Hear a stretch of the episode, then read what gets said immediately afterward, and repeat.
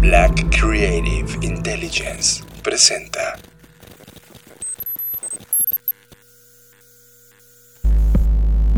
Escuchas. Escuchas. Escuchas un podcast de Dixo. Escuchas Creative Talks. Creative Talks. Creative Talks. El podcast donde hablamos de creatividad, Futuro. innovación, Medios. disrupción Y emprendimiento. con Fernanda Rocha y John Black. Por Dixo, La productora de podcast más importante de habla hispana. por Dixo. y nuestras líneas de tiempo se encuentran una con la otra. Bienvenidos humanos a las Creative Talks Podcast, el podcast donde hablamos de negocios, innovación, creatividad, diseño, arte, futuro, disrupción. Yo soy John Black y es un honor darle la bienvenida y presentar a Fernanda Rocha. Hola Fer. Hola, ya estamos de vuelta. Disculpen la demora, pero esta semana de nueva cuenta fue una locura. Ahora sí se nos juntó el lavado con el planchado y tuvimos que atenderlo. Así que no se preocupen, estamos de vuelta. Estamos solo desfasados un día respecto a la publicación normal, así que tranquilo, no pasa nada. Tuvimos que mover un poco hacia el futuro la grabación. Este podcast se emite desde Dixo.com y les damos la bienvenida. Tema de la semana. Discutimos el tema que ocupó nuestra agenda a lo largo de la semana.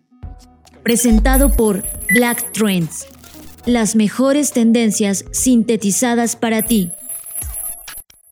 Fer, usualmente tú y yo somos muy fan del papel y somos unos grandes coleccionistas de revistas que tienen que ver con tecnología, cultura digital, negocios, diseño y a veces un poco de moda y estilo de vida.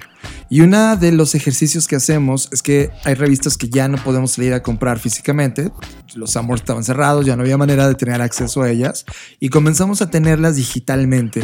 Y puse por ahí un post a inicios del mes donde ponía bajo descarga gratuita algunas de las revistas que estábamos leyendo este mes. Y en una de esas revistas, puntualmente The Economist de este mes, eh, traía una portada interesante que yo no había notado en, una, en un análisis que tú me preguntaste y dijiste, "Oye, John, ¿ya viste o ya analizaste semióticamente la portada? Y es ahí donde dije, ok, Fer, ¿qué estabas viendo? Efectivamente, John, lo que cuentas es cierto. Esta portada llamó totalmente mi atención. Es la portada del mes de junio-julio de The Economist. Y pues justamente no solo porque está esta familia sentada en la sala eh, con unas mascarillas de estas como de, guerra, ¿no? Sino también por todo lo que hay detrás de ellos, estos cuadritos, eh, imágenes que pareciera que están ocultas, pero al mismo tiempo son muy claras, incluso explícitas en muchos aspectos. ¿Y qué te parece si comenzamos leyendo las interpretaciones que te dejaron en este post que publicaste? Nosotros preguntamos en nuestras redes sociales eh, que vieran la portada y que nos dijeran qué lograban ver y poder comentarlo en este podcast, luego llegar a una síntesis después de haber leído la revista de qué va y exactamente qué tipo de, interpretaciones damos nosotros. Tengo a Víctor Ruiz que dice, parece como los baby boomers y generación X estuvieran ya preparados para este tipo de crisis porque los han enfrentado e incluso se protegen ya con máscaras que inclusive le ponen una máscara hasta el gato. El único que no tiene máscara es el niño, que podría estar representado o, o, representando a las siguientes generaciones, y el casco significa que serán quienes lucharán por sobrevivir en las siguientes contingencias, aun cuando estén bien preparados. Eso dice Víctor Ruiz. Aun cuando no estén bien preparados, dice. Ah, sí, cierto, sí, cierto. Eh, tengo a Sisu, arroba si supieras. Dice que el reloj marque las 11.59 es blow minding. Cierto, hay un reloj en la parte trasera. David Lara dice, ayer vi esa portada y me gustó mucho. Me encanta cómo en una sola imagen muestra todo lo que ya pasó, está pasando o pasará en la breve historia del hombre. Yo personalmente me siento como en la clásica escena de película del fin del mundo donde todo se va a ir al carajo lentamente. Por otro lado, en Facebook nos comentaron... Eh Jorge Cocompech comenta Welcome to the real world. Ángel Flores habla de Se nos acaba el tiempo. Adrián Campos dice, ya con el reloj del apocalipsis tienes. Y aquí quiero hacer una pausa. Tanto el comentario que hubo en Twitter por parte de Sisu, si supieras, y de Adrián atinan a este reloj, ¿no? Apuntan hacia este reloj. Y sí, este reloj ya ven que existe y se conoce como el reloj del apocalipsis, que justamente habla que estamos a nada de llegar a ese punto máximo crítico de la humanidad. También Daniel Lozant, a quien le mandamos un saludo obviamente, nos escribió que como todo, cada día nos hacemos más insensibles. La próxima pandemia o cambio global seguramente golpeará con mucha más fuerza que el anterior y sin embargo parece que no hemos aprendido mucho de ello. Somos conscientes de que las cosas solo empeorarán, pero preferimos quedarnos dentro de nuestra burbuja de negación por miedo al cambio. Eh, Mirko Álvarez, por otro lado, nos comenta que eh, siente que perdieron la sutileza y el encriptamiento de la información.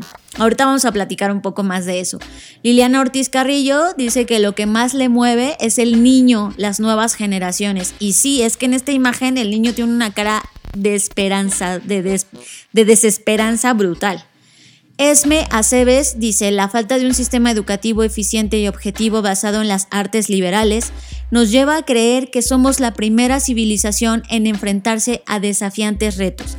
Si en nuestras escuelas se cultivara el estudio de las civilizaciones antiguas, se priorizaría en el orden mental de acontecimientos y nos daríamos cuenta que no somos ni la primera ni la última civilización en vivir épocas de crisis. También Alex Ferox Trujillo nos comenta, cada portada es muy interesante, la de mes a mes es importante, pero la que sacan como especial del año que va a entrar es súper importante.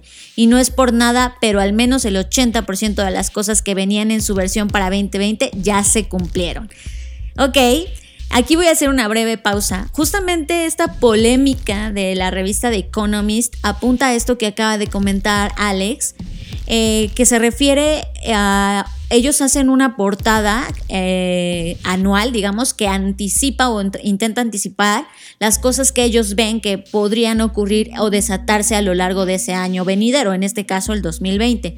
Y sí, incluso en YouTube hay un montón de videos de conspiración sobre que, que saben ellos, que no sepa el mundo, etcétera, ¿no? Y justo lo que queremos platicar acerca de la portada es que no se trata de un tema de adivinación, no es que The Economist tenga sentados ahí a su crew de discípulos brujos eh, adivinando el futuro, sino que son estas señales de las que hemos venido platicando en las últimas emisiones que tenemos que estar muy alerta y ahorita vamos a profundizar un poco más. Mientras tanto voy a seguir leyendo los comentarios. Gilberto Telles nos, nos decía que la relación de las 12 para el fin del mundo para el 2020 Estamos aproximadamente a 100 segundos, lo que comentábamos del reloj.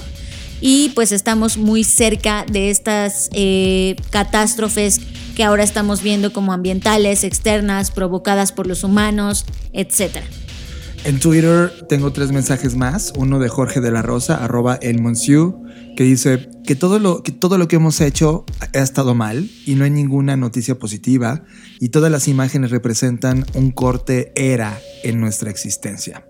Eh, Tovarich Edu dice, alguien me dijo una vez, en la crisis económica, el mismo dinero que había antes de la misma es el mismo que hay después. Lo único que cambia son las manos que lo tienen.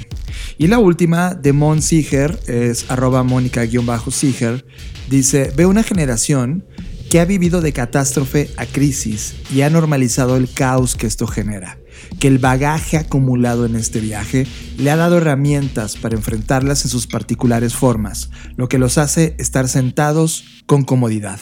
Lo poco natural es que no es crisis, están cayendo y ya no nos queda poco tiempo en el reloj para hacer algo.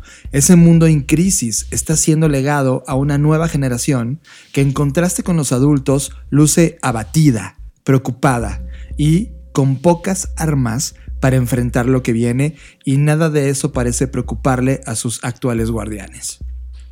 Eso es una descripción muy, muy, muy buena sobre la fotografía. Creo que a todos los que más, lo que más nos abruma en esta fotografía justo es lo que decía el niño, el rostro del niño, que pareciera que no sabe hacia dónde ir, ¿no? Ahora voy a pasar al comentario que hizo Luis Armando Jiménez y dice, pues creo que como ustedes lo han mencionado en varias emisiones, la portada refleja el deseo de aferrarse a lo que era sin importar la consecuencia, en vez de explorar lo que puede ser. Patti Gaitán nos dice, creo que una interpretación semiótica se quedaría corta para analizarla por completo, pero es un buen ejercicio. Eh, Imelda nos dice, me puse a tratar de analizar los diferentes elementos, los cuadros que representan diferentes problemas o catástrofes en el planeta están colgados como si fueran fotos familiares, como si fueran recuerdos o trofeos. También comenta algo del reloj, eh, apunta a que los padres están en posiciones relajadas mientras que el niño está preocupado, que ya habían comentado eh, en, otros, en las otras personas. Y algo que le cuesta trabajo de interpretar son los patos, porque en esta imagen, para quien no la ha visto, los patos, hay tres patos, pero solo uno de ellos refleja la sombra. Hay otros dos patos que no reflejan sombra y lo que y me piensa es que, bueno, a lo mejor esto es una clase de mensaje encriptado. Eh, por otro lado, Iván de la Fuente también habla de estas mismas sombras de los patos, que se queda así como las sombras de los patos. Iván de la Fuente vuelve a comentar que el virus del cerdo ya fue anunciado. Sí, justamente hay un cuadro eh, de un cerdito, pues que nos hace pensar en todas estas enfermedades que provienen de los animales. Billy Rivadeneira nos comenta que él ve a una familia desconectada, no hay nada enchufado a la toma de energía, puede ser una analogía a lo desenchufados que estamos del mundo. Eso también es una buena observación. Citlali, por otro lado, nos dice que ella la puede ver una y otra vez y sigue sintiendo cosas, le sigue moviendo.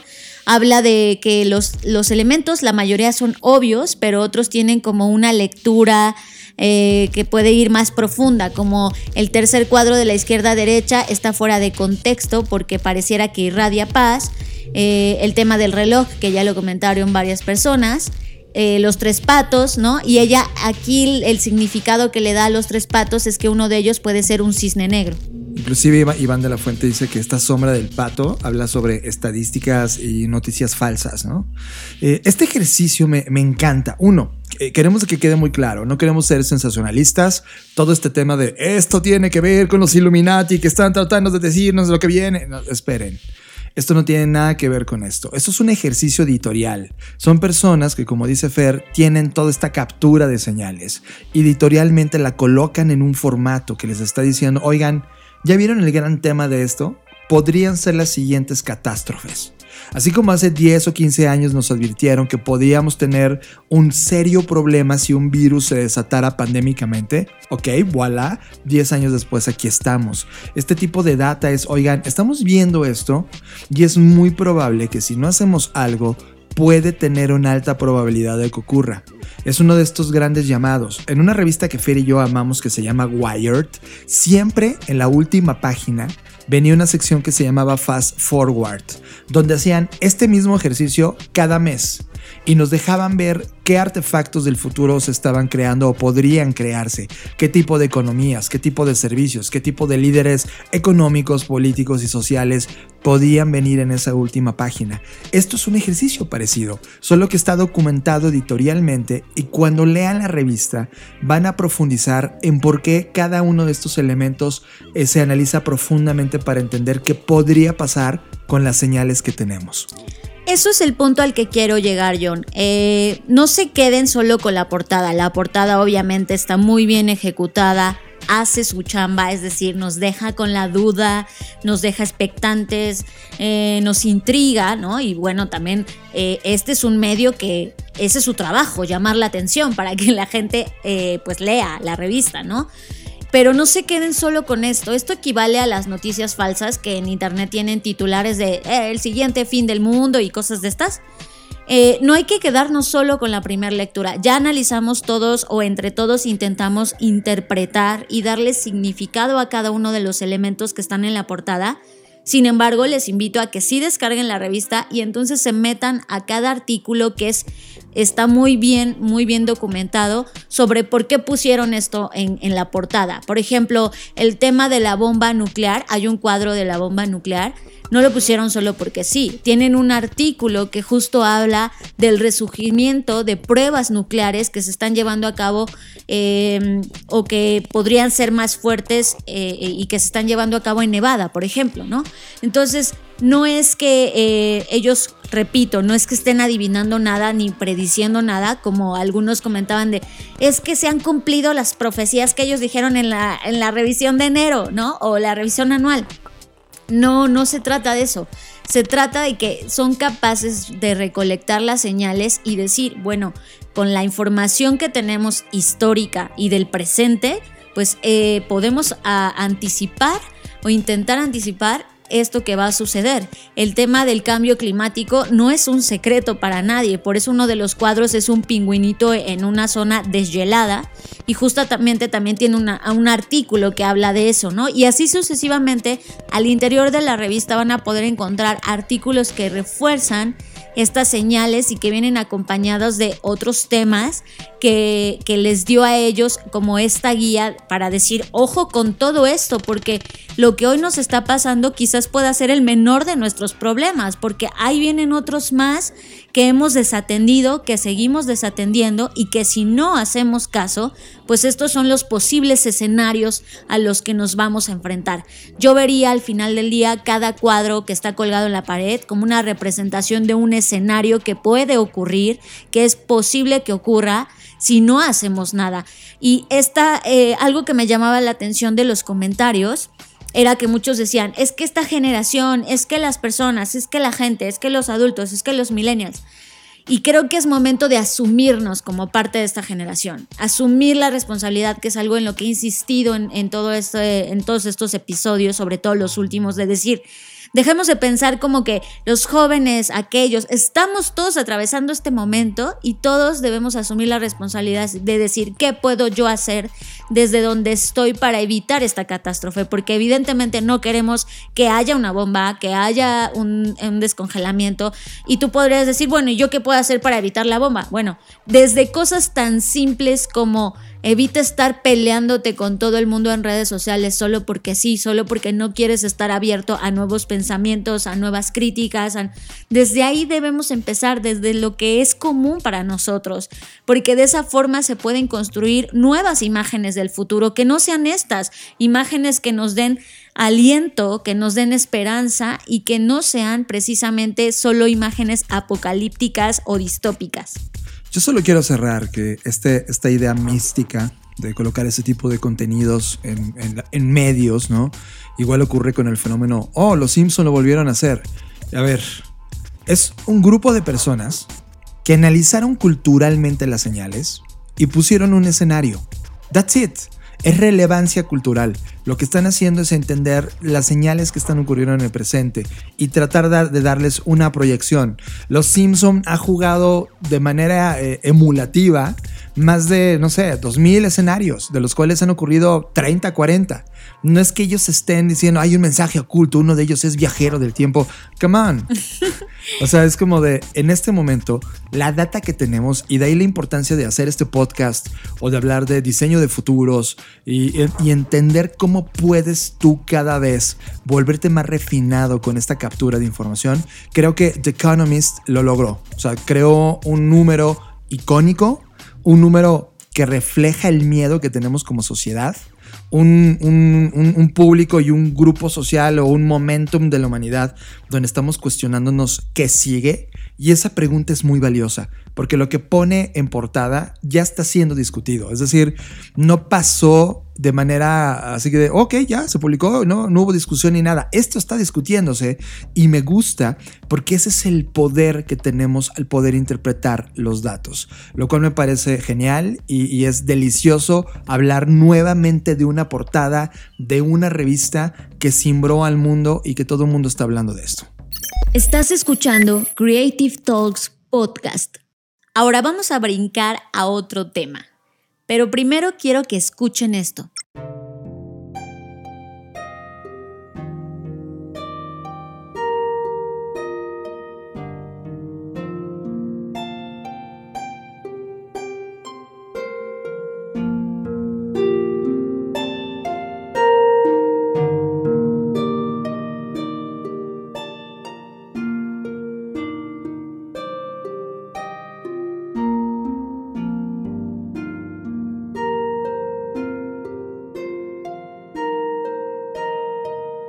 Eso que acaban de escuchar es el sonido del coronavirus.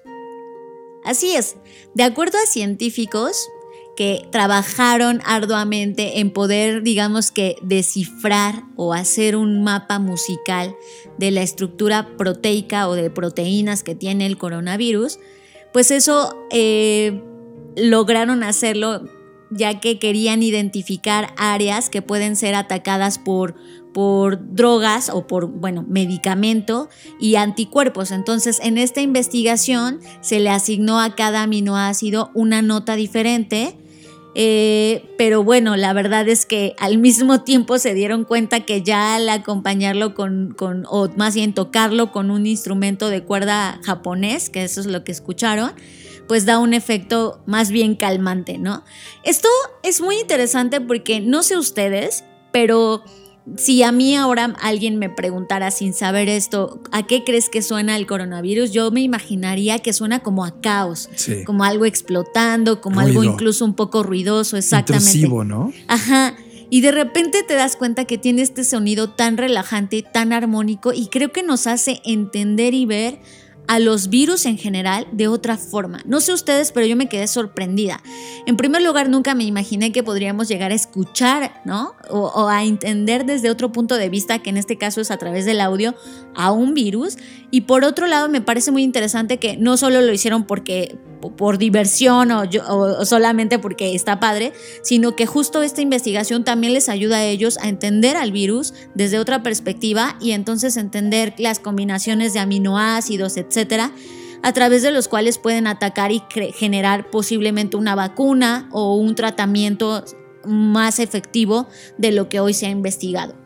Eh, es muy interesante, no solamente también por esto que acabo de comentar, sino por la estructura misma. Es decir, eh, ya una vez que me, me quedé como enganchada con esto, me puse a buscar a profundidad e incluso a nivel diseño, ustedes ya lo habrán visto, los coronavirus están bonitos, ¿no? Si, digamos que si lo queremos ver estéticamente, su forma, la composición en la que están diseñados, está, están súper lindos, pero ahora que los escuchamos, ¿cómo te sientes tú, John?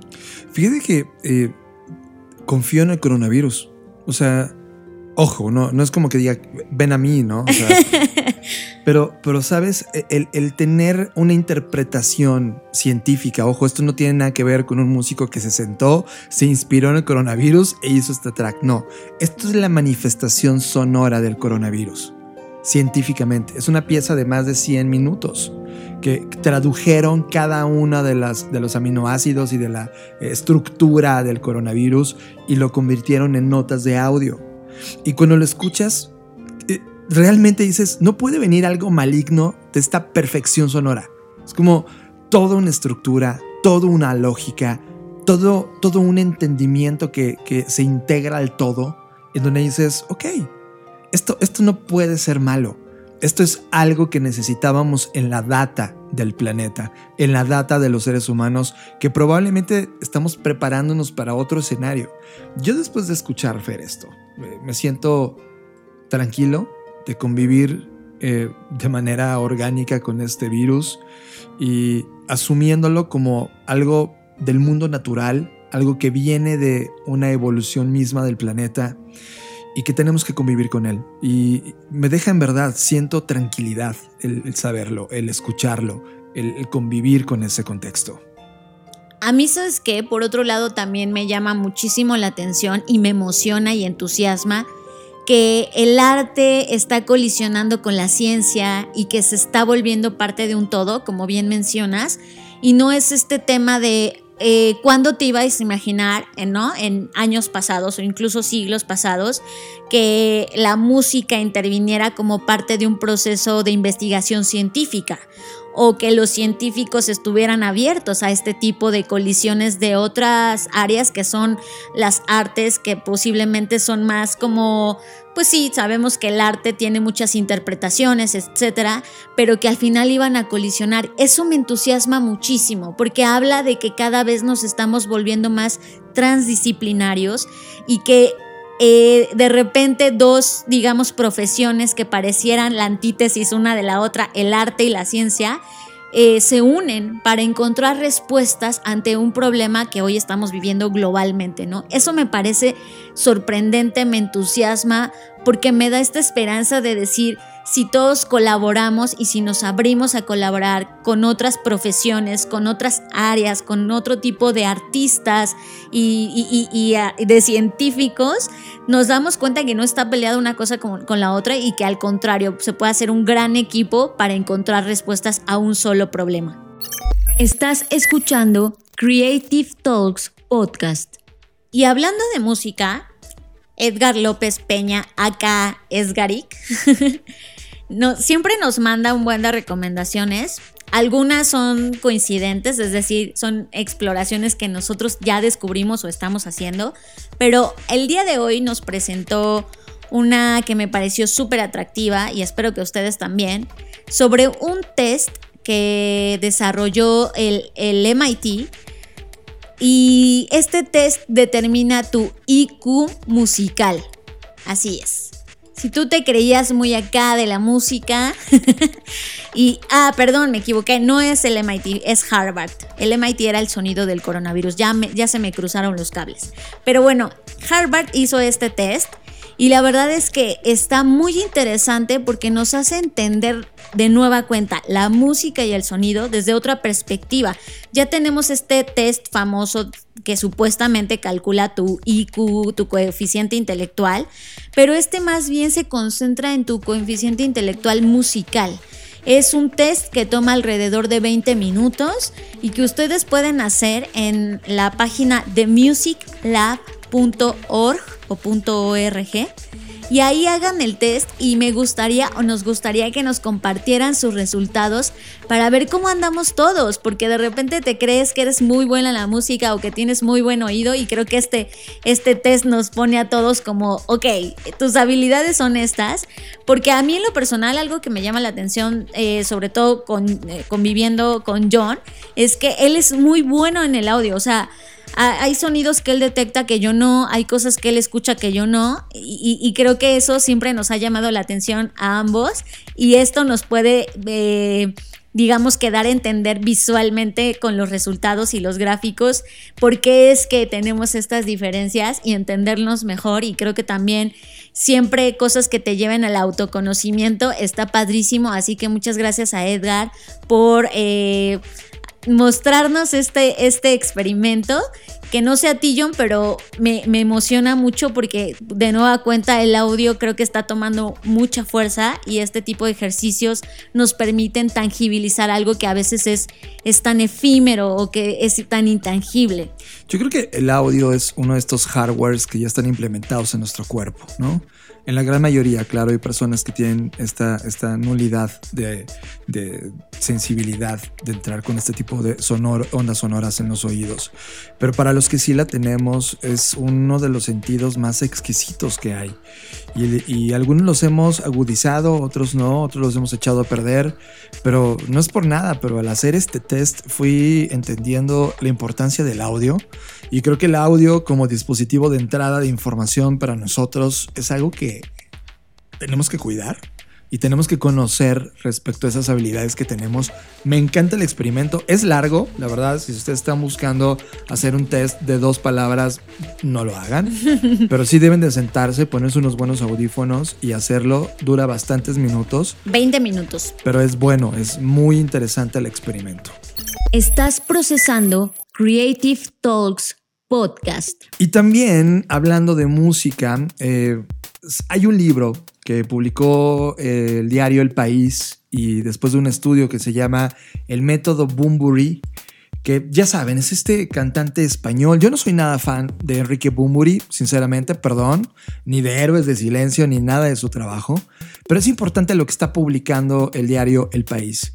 Después de un análisis bastante exhaustivo de toda la música que hizo Enrique Bumburi, tanto con Héroes como su momento de solista, eh, analizaron letras, canciones y pudieron entender que dentro de las letras que él estaba escribiendo y que había puesto a nivel de grabación, había 37 canciones en donde se utilizan literal de manera casi de plagio frases completas, fragmentos completos de autores como Fernando Arrabal, Felipe Benítez Reyes, Mario Benedetti, Benedetti Charles Bukowski, Fernando Sánchez Dragó, eh, Blas de Otero, por ahí también estaba eh, Haruki Murakami, en, en fin, en general son 539 versos que tienen una referencia directa a uno de estos autores. Cuando estamos hablando esto en términos de creatividad, que esa es la parte que realmente me, provocó el poder hablar de esto, hay una clase que damos muy puntual donde hacemos referencia a uno de los libros de Austin Kleon, Austin Kleon que se llama Roba como artista, donde pone claramente una ecuación llamada 1 más 1 igual a 3 en donde la verdad trata de colocar tesis y antítesis para generar una, síntesis. Esta clase la hemos repetido una y otra y otra vez con distintos momentos y audiencias en distintos niveles educativos y es una clase exquisita. De hecho, nosotros en Blackbot abrazamos ese 1 más 1 igual a 3. Cuando ves el trabajo de Boombury, en donde hace 1 más 1 igual a 3, lo único que necesita Boombury decir o hacer es hablar de todas las referencias. Nosotros no estamos eh, en desacuerdo con que Bumburi cree música a partir de esto. Lo que estamos en desacuerdo es que Bumburi piense que lo que está haciendo es original. El punto es que si tú eres creador, ya sea que te dedicas a la música, al diseño, el arte, los negocios, creador, y eres un tipo que soluciona problemas, está bien que uses el método Bumburi. No me gustaría llamado, llamarlo método Bumburi porque a mí no me parece virtuoso lo que hace Bumburi, para otros probablemente sí. Pero lo que sí necesitas entender es que la forma de crear no procede de la originalidad, sino procede de la habilidad de conectar puntos. Y esa habilidad de conectar puntos, mientras más puntos tengas, mejor va a ser tu síntesis, mejor va a ser tu forma de crear. Hay personas que solo tienen una o dos referencias y crean una basura. Pero para ellos lo es todo. Pues claro, lo es todo porque no conocen casi nada.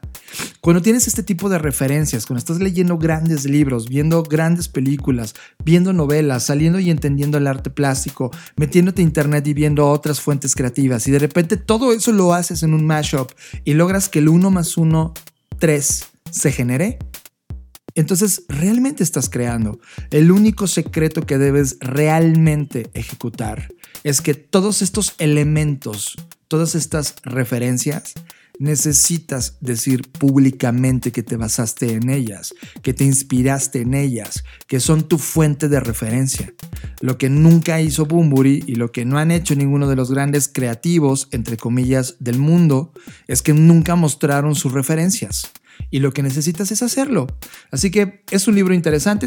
La gente quien quiera leerlo y, quiera ver más del método Bumburi y de cómo están defragmentando todos estos 539 versos de todo lo que está bajo sospecha creativa, léalo. Pero la síntesis es, es esta. La única manera de crear es juntando todas tus referencias y mejorándolas.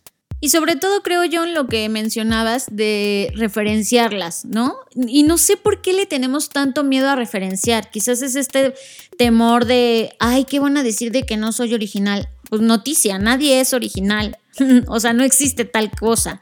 Entonces, a, mí en lo personal me ha tocado ver, por ejemplo, con este playbook que hicimos, eh, que compañías como Plot que lo tomaron y nos referenciaron y fue muy enriquecedor lo que ellos hicieron gracias al playbook y que lo convirtieron en una infografía me pareció magnífico y era un trabajo que nosotros la verdad no, no habíamos pensado en ese momento en desarrollar y que ellos lo lograron y lo compartieron con su propia comunidad y creo que fue valiosísimo para todos, pero de repente también me topo ejercicios donde claramente nos, o sea, presentaciones nuestras que están en otros lados y que lo sabes porque al final el mundo es muy chiquito y siempre, siempre te van a cachar, ¿no? O sea, siempre alguien conoce a alguien que se da cuenta y le llama y te dice, oye, esto es tuyo, ¿no? Y te das cuenta que no te referenciaron, dices, puta, o sea, está bien, o sea, entiendo que hay un temor detrás de eso, pero de verdad los invitamos a que referencien, porque eso hace que las personas cada vez, como mencionas John, colecten más puntos, conozcan más puntos de vista y eso se enriquezca. No tengan miedo a referenciar.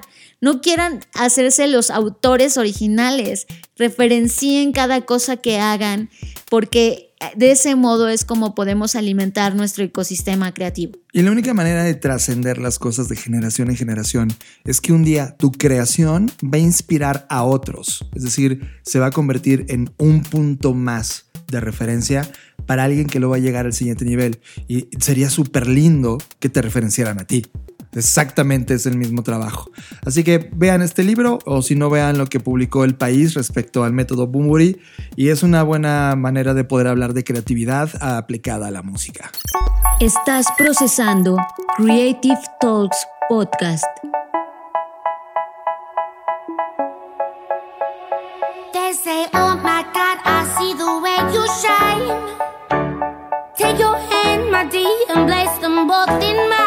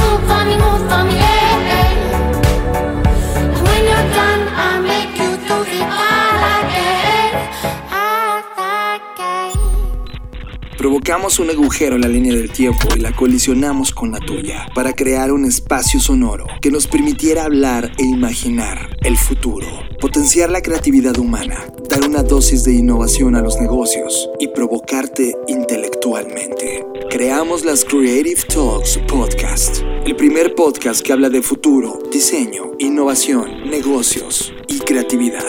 Y cumplimos 100 emisiones. 100 emisiones. 100 ediciones de audio que viajan por el tiempo. 100 ejercicios sonoros del pasado, presente y futuro. 100 retratos de nuestra vida en este planeta, en esta línea de tiempo.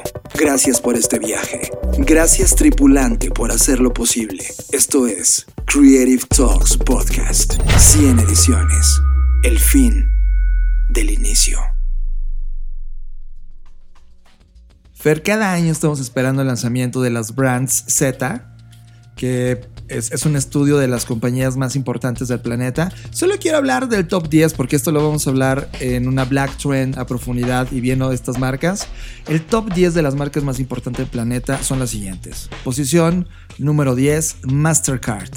Una compañía que está pasando de ser solo una compañía de pagos y métodos bancarios ahora se está convirtiendo también en una fintech y ha venido jugando con muchísimas startups para integrar dentro de su ecosistema no solamente el tema tradicional de paga, sino también ahora entendiendo nuevas divisas, nuevas formas de pago no bancarias y eso le está eh, regresando una, una posición interesante porque creció cuatro puntos respecto al estudio pasado, es decir, recuperó posición y eso fue tremendamente interesante.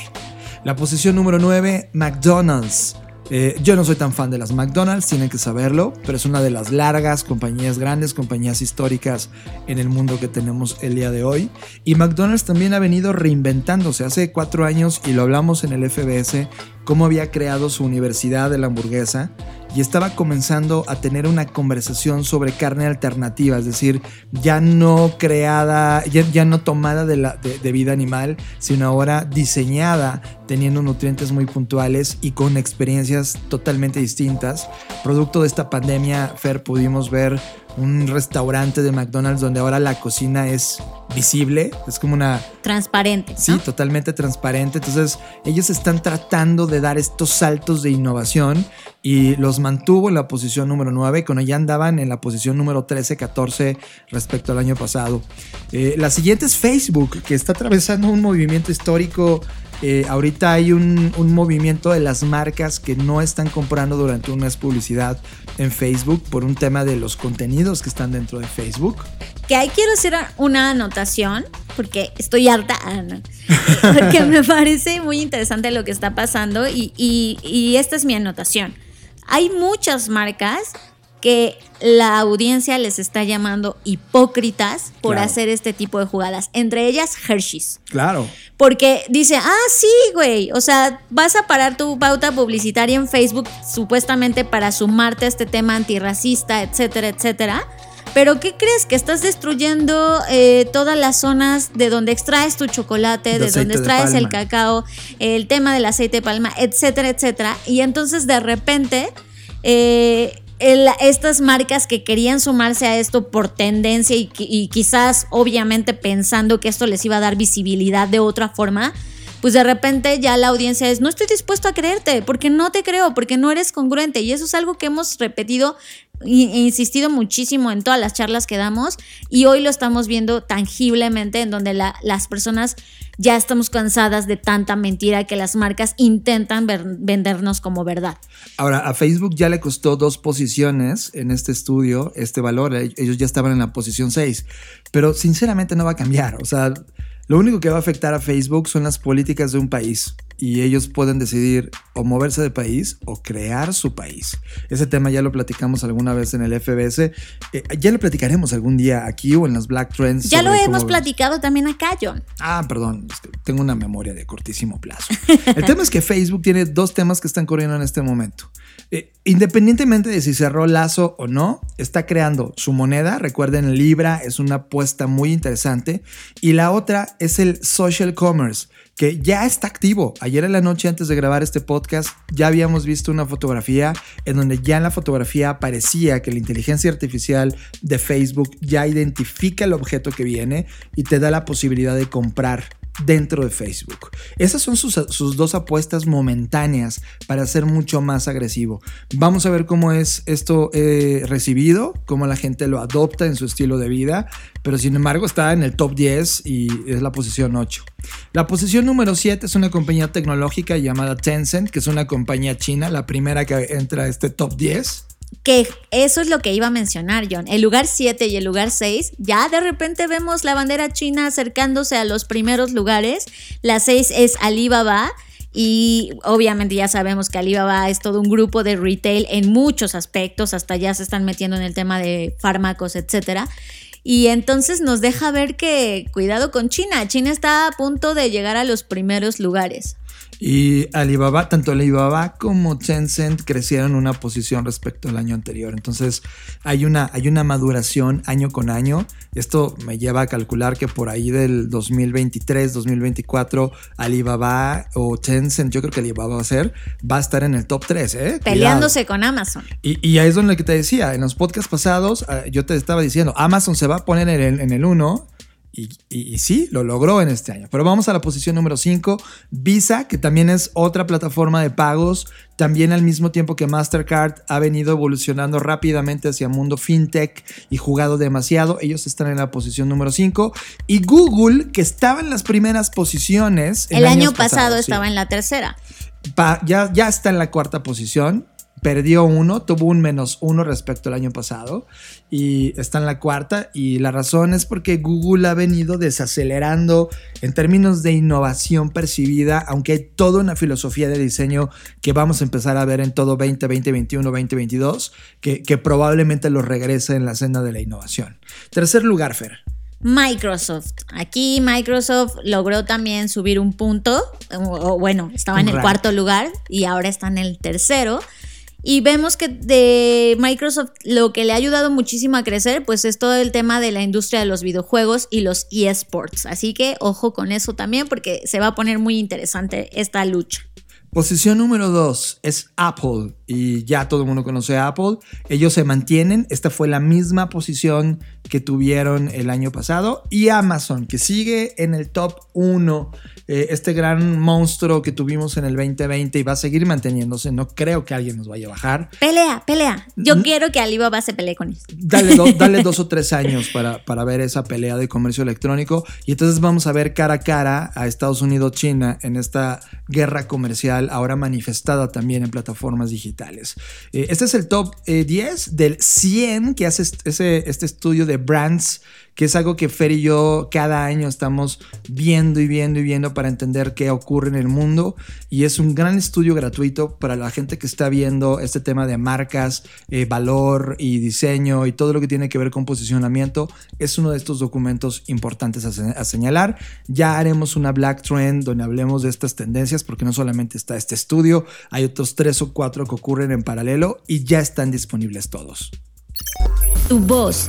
Este es el espacio para escuchar tus ideas, consejos u opiniones. Solo déjanos un mensaje de voz al WhatsApp 5583-695959. Déjanos un mensaje de voz. Esta es tu voz. Hola Fernanda, hola John, aquí en la misma línea del tiempo transmitiendo desde latitud norte 4 grados 35, 56, 57, longitud oeste de Greenwich 74 grados 04, 51, 30. Mr. Skin. Frente a la pregunta de la portada de Economics, la próxima catástrofe, eh, esto es lo que visualizo. El ser humano tiene a sus espaldas lo que ha construido. Y no hay tiempo, no hay tiempo. Se está acabando el tiempo en, este, en esta línea del tiempo. Entonces eh, se tiene que proteger y tiene que proteger a sus animales domesticados. El niño, el niño es inocente, el niño no está domesticado y el niño, y el niño tiene la misión de salvar el mundo. Eh, gracias, gracias por los contenidos de Blackbot y nos vemos en el futuro. Todo está pasando demasiado rápido. Las señales pasan de lo invisible a lo visible. Hemos activado el radar de tendencias de la Black Creative Intelligence y te la presentamos en exclusiva para que des un vistazo al futuro. Black, Black Trends, un show de señales y tendencias disponible cada 15 días en YouTube.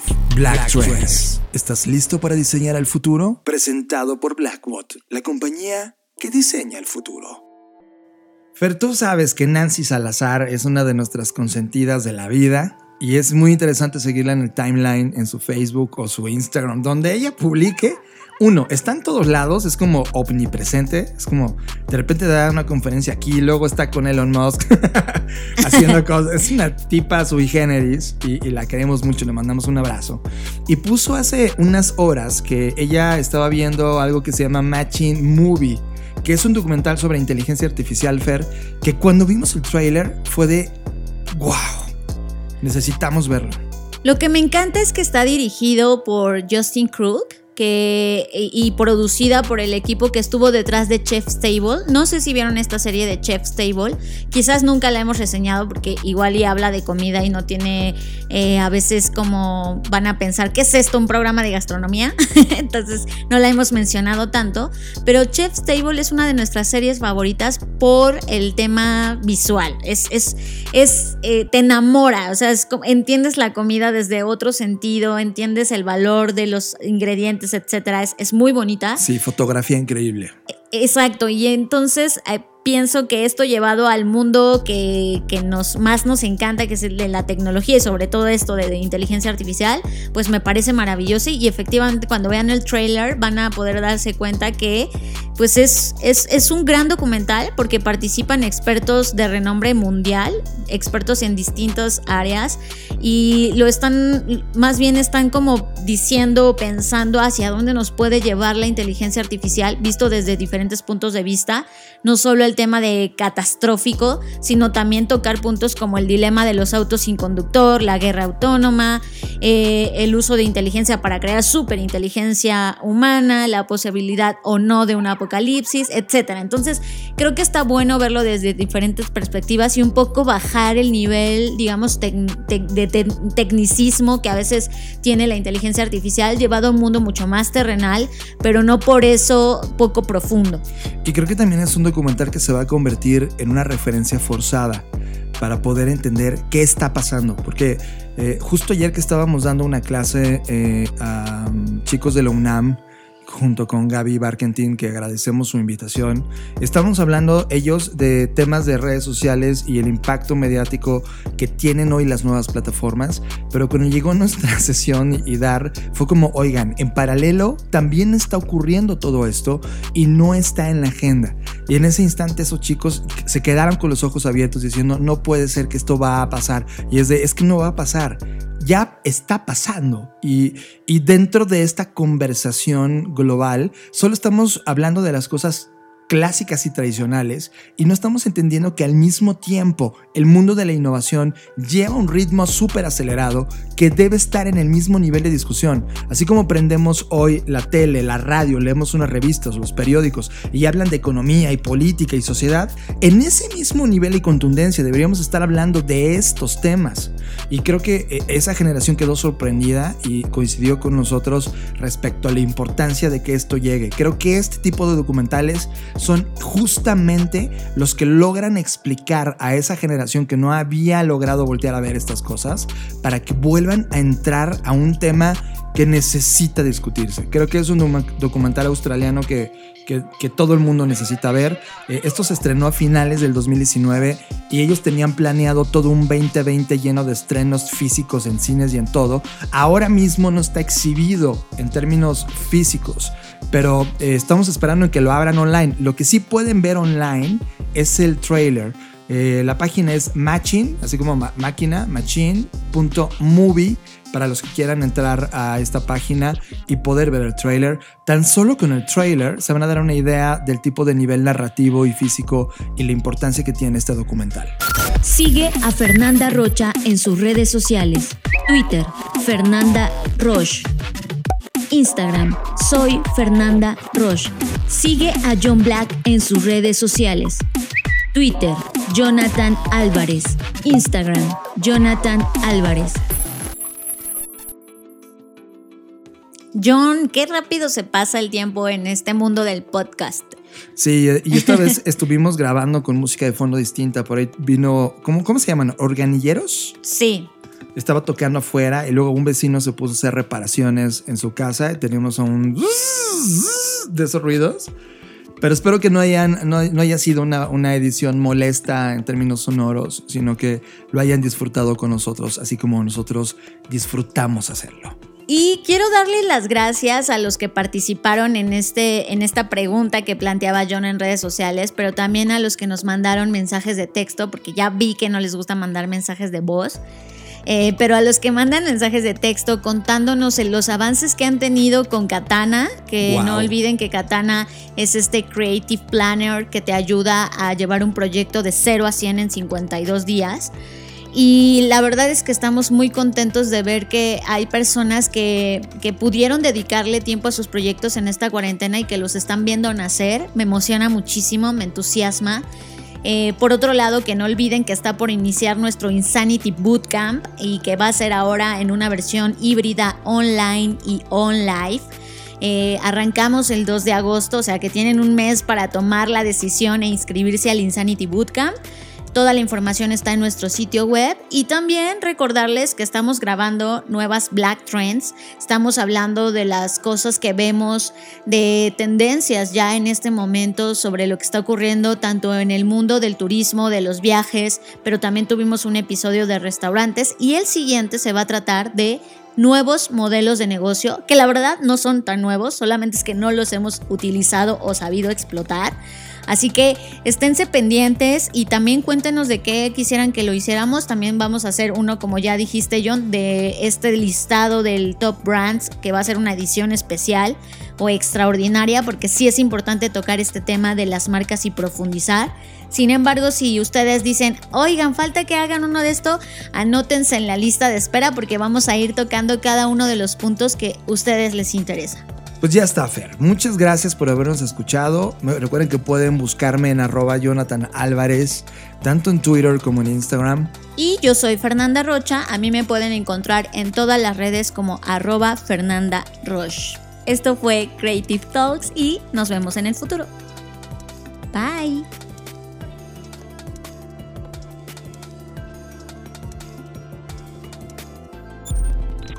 Provocamos un agujero en la línea del tiempo y la colisionamos con la tuya para crear un espacio sonoro que nos permitiera hablar e imaginar el futuro, potenciar la creatividad humana, dar una dosis de innovación a los negocios y provocarte intelectualmente. Creamos las Creative Talks Podcast, el primer podcast que habla de futuro, diseño, innovación, negocios y creatividad. Y cumplimos 100 emisiones. 100 emisiones. 100 ediciones de audio que viajan por el tiempo. 100 ejercicios sonoros del pasado, presente y futuro. 100 retratos de nuestra vida en este planeta, en esta línea de tiempo. Gracias por este viaje. Gracias tripulante por hacerlo posible. Esto es Creative Talks Podcast. 100 ediciones. El fin del inicio. Dixo presentó Dixo presentó Creative Talks. El podcast en donde hablamos de creatividad, innovación, medios, disrupción y emprendimiento. Con Fernanda Rocha y John Black. Por Dixo, La productora de podcast más importante de habla hispana. Nos escuchamos en el futuro.